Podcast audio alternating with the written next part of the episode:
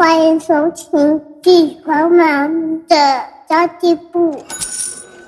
即便是忙碌的职业妈咪，一样能够打造出幸福的家。从育儿、财务知识到自我成长，我们都要样样精通。我是精算妈咪 Sandy Two，我会在这里透过自己自身经验的分享，以及访谈各个领域的专家达人，让你跟我一起打造属于我们自己的理想生活。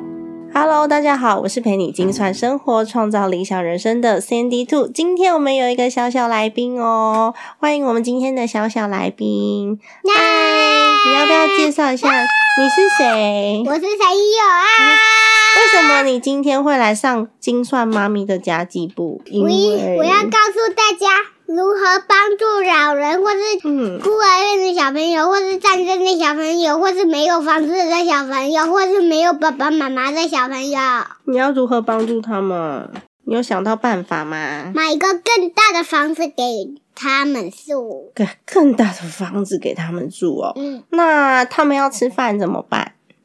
有厨房，嗯，爱的厨房，而且那那个火，那个火不会烫伤小朋友。不会烫伤小朋友的厨房哦。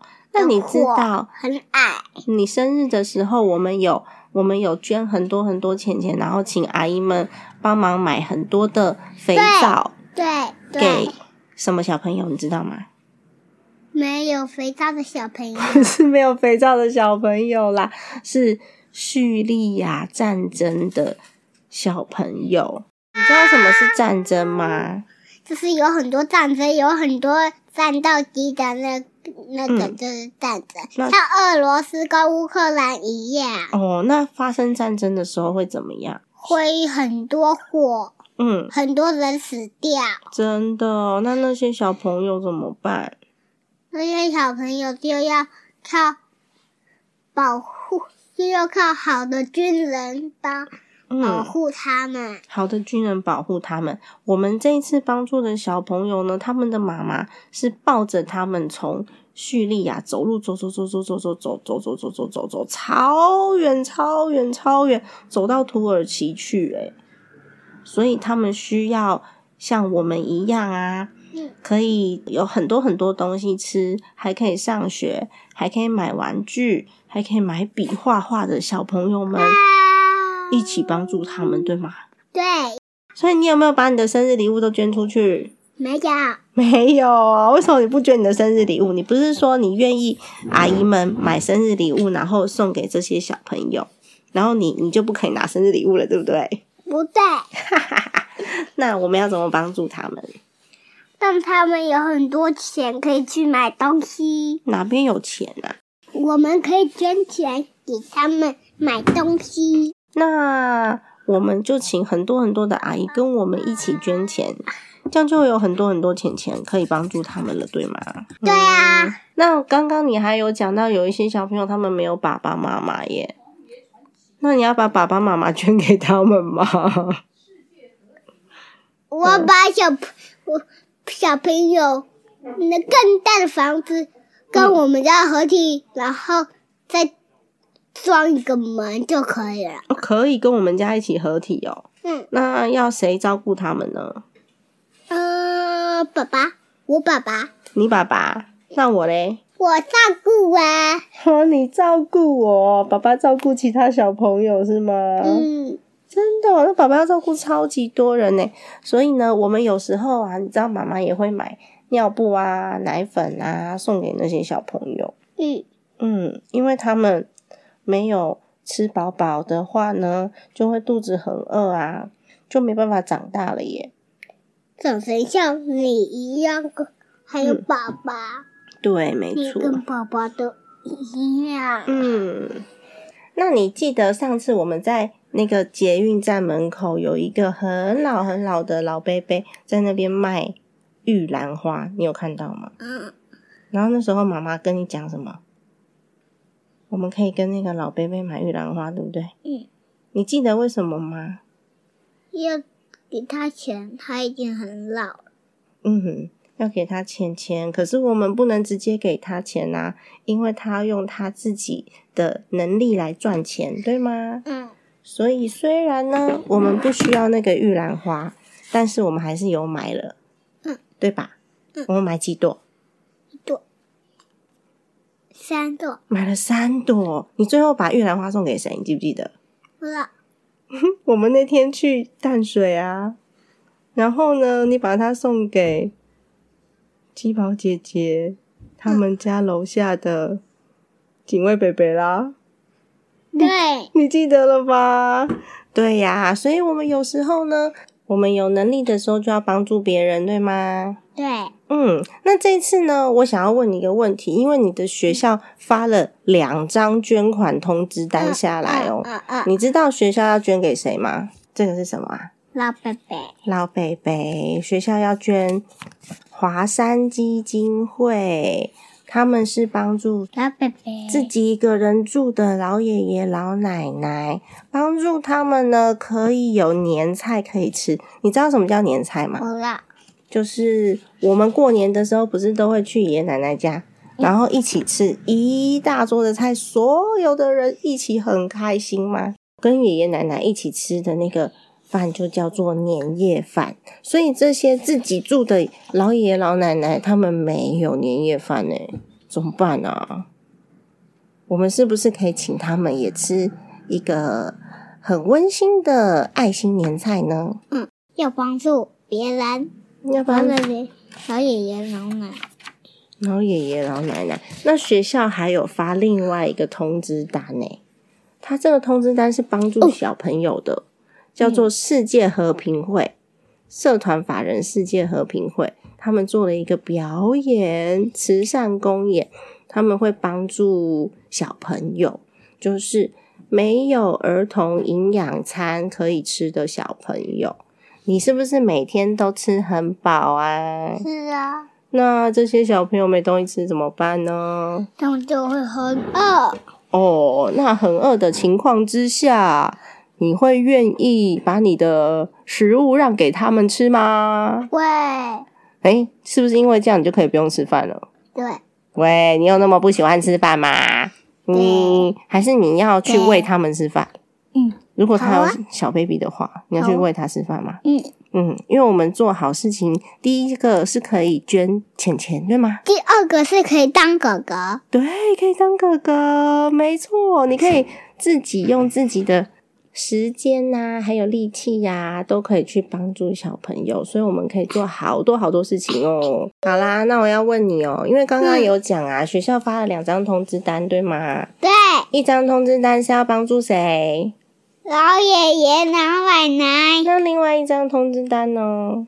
没有爸爸妈妈的小孩，那如果说你只能帮助一个人，因为我们家里面的钱钱也是爸爸妈妈辛苦赚来的，所以我们不能够把它全部都拿去帮助别人。但是我们可以选择这一次要帮助谁，你想要帮助谁呢？没有爸爸妈妈的小朋友，哦，没有爸爸妈妈的小朋友哦，你可以告诉我为什么吗？因为他们会很可怜，哦，那老人家呢也会，也会哦，所以可是你比较想要帮助小朋友，对吗？嗯。为什么呀？因为我就可以当哥哥了。哦，你想要当哥哥，好哦，那我们这一次就决定帮助那些没有爸爸妈妈的小朋友，好吗？好，你超级棒的耶，给自己拍拍手。这是什么拍手啊？太可爱了。所以，我们如果说呢，要帮助这些老人家、小朋友啊，或是我们上次有看到动物也需要帮忙，对吗？嗯，为什么海龟啊，你记得海龟发生什么事了吗？会吃到垃圾？对，，海龟会吃到垃圾，所以我们必须要把海洋的垃圾怎么样？清干净把海。洋的垃圾清干净，然后去海边。海龟也会会有一百公尺的障碍赛。对，它要爬一百公尺障碍赛，它才能回到海洋，对吗？所以我们也是需要把环境清干净。你真的都知道诶，你好棒哦！所以我们要帮助的不只是人，还有动物，还有环境。有时候我们可以用不同的方法，例如说，捐钱钱是最简单的事情，还有玩具，还有食物。但是如果有时间的话，我们是不是可以去唱歌给他们听？那你还有呢？还有，我们可以去教他们怎么做蛋糕。然后我们可以去捡海洋垃圾。你去哪边捡海洋垃圾啊？海滩呢？我们之前去的那个海滩吗？嗯，真的哦、谁带你去捡垃圾的？你我 会很热吗？不会不会。那你有很开心吗？呀？捡完之后就可以去海边玩了，对吗？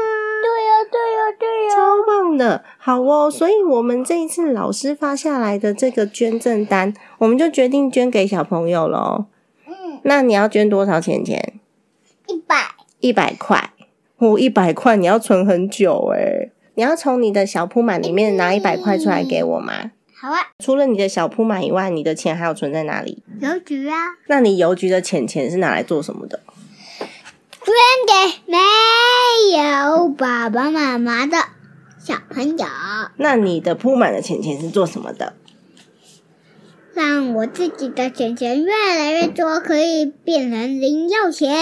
哦，你的零用钱是吗？你邮局里面跟银行里面的钱钱是以后要拿来付你的学费的啦。学费学费就是你上学的那个钱钱啊，上游泳课的钱钱啊，上跳舞课的钱钱啊，那个叫做学费啊。所以是不是应该要拿来付一下你的学费？好哦，真的很棒哎那今天谢谢你来上我的节目哦，记得做好事情，帮助别人啊！下次见，下次见，拜拜，拜拜。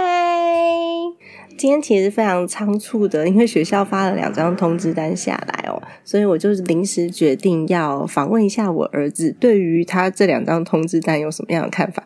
但大家知道吗？四岁三个月的小朋友实在是太难防了，他就一直不断的动来动去。那有的时候会有一点词不达意，不过我觉得都无所谓，因为其实小朋友他现在才四岁多，他已经知道他自己的银行账户。还有他的小铺满，那他刚刚有讲到邮局账户，但其实他没有邮局账户，那个是讲绘本的时候讲到的，所以他可能记得，他已经知道他们的功能性不太一样，有时候会有一些混淆。不过我已经在带他如何去做专款专用的一些观念。我觉得现在的社会因为资源都非常的丰富，所以小朋友他们很轻易就可以得到自己想要的东西，尤其是像我们这种专中产阶级的孩子，他其实。都没有到太辛苦，所以其实真的要很刻意的去告诉他什么是缺乏的感觉，什么叫做资源有限。那这个世界上真的有很多很多的人，并没有像我们这么样的幸运，然后也可以让孩子去学习珍惜当下。那刚其实我想要跟大家讲的三个观念，我不知道大家有没有听得出来。当然，有时候在跟小朋友童言童语讲话的时候，可能用字没有那么精准。是我们其实可以用自己的资源去协助别人。所谓的资源呢，就是可能是金钱，或者是一些物资，像刚刚讲的，诶捐年菜，然后还有我们有的时候会捐赠一些玩具给其他的小朋友们，幼儿园的小朋友。那第二点是我们其实可以付出我们的时间，我们可以去现场协助做服务。那当然，因为他才四岁三个月，所以其实到现场再加上疫情的关系，我们其实还没有到现场服务过。他刚刚说那个捡垃圾，是我们去海边玩的时候，只要看到垃圾，我都会请他捡起来。然后他还会去海里面捞垃圾，我跟他说：“哎、这样子不太行，因为有点危险。”所以其实付出劳力跟时间也是一种贡献，这也是我想要告诉他的事情，就是我们可以透过打扫啊，甚至是去海边净滩，然后去育幼院陪伴小朋友玩，去呃老人院跟这些老人家聊天，其实都是一种方式。会唱歌啊，会演奏乐器啊，其实都蛮好的。分享自己的金钱、自己的时间，还有可以贡献出来的一些才华。而且需要我们帮忙的地方其实很多很多，也是我想要告诉他的。因为刚刚有提到，不管是老人家、小朋友，甚至是动物，还有我们周遭的环境，其实都呃非常的需要我们的协助。当然，我们没有办法有能力协助到所有的人，不过我们要量力而为。甚至有时候出去买咖啡豆，我会买那种公平贸易或者是呃友善妇女的这些咖啡豆。公平贸易是为了确保一些贫穷的国家，他们有办法得到合理的报酬，不是被压榨的。像这个部分，如果我可以在当下去协助他理解的话，我就会用一些时间去帮助他理解什么叫做公平贸易，是因为。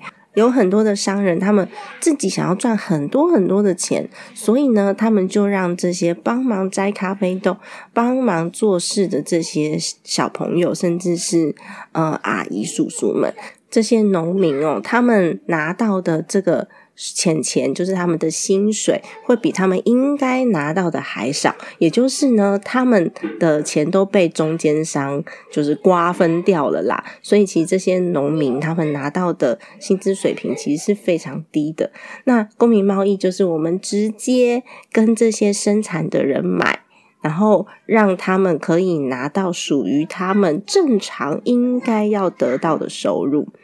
那当然，嗯，疫情比较趋缓的话，像二零二三年，我也想要协助我的孩子去收集一些他自己的二手物品，或者是他自己的创作，然后到嗯义卖场上去做义卖贩售，或是拿来募资用，然后再把募资的钱拿去做捐赠，去把自己的能力贡献在有经济价值，然后有办法帮助到别人的地方。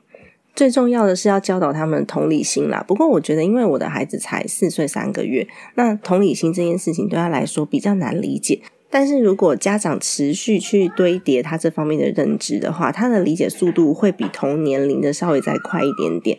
因为其实我们要教导孩子的同理心，是要让他知道这些别人的不幸跟自己的处境不是谁比谁优秀，而是我们刚好面临到的问题不一样。也有可能，因为在社会急剧变动的情况之下，一个不小心，诶，某一天我们也成为了一个需要帮助的人，也说不定。当然，我们不能够在那边等待着别人帮助啦，我们最终还是要靠自己的能力站起来。不过呢，要告诉孩子说，这个社会是互相的，这就是为什么我这次想要录制这一集音频的原因喽。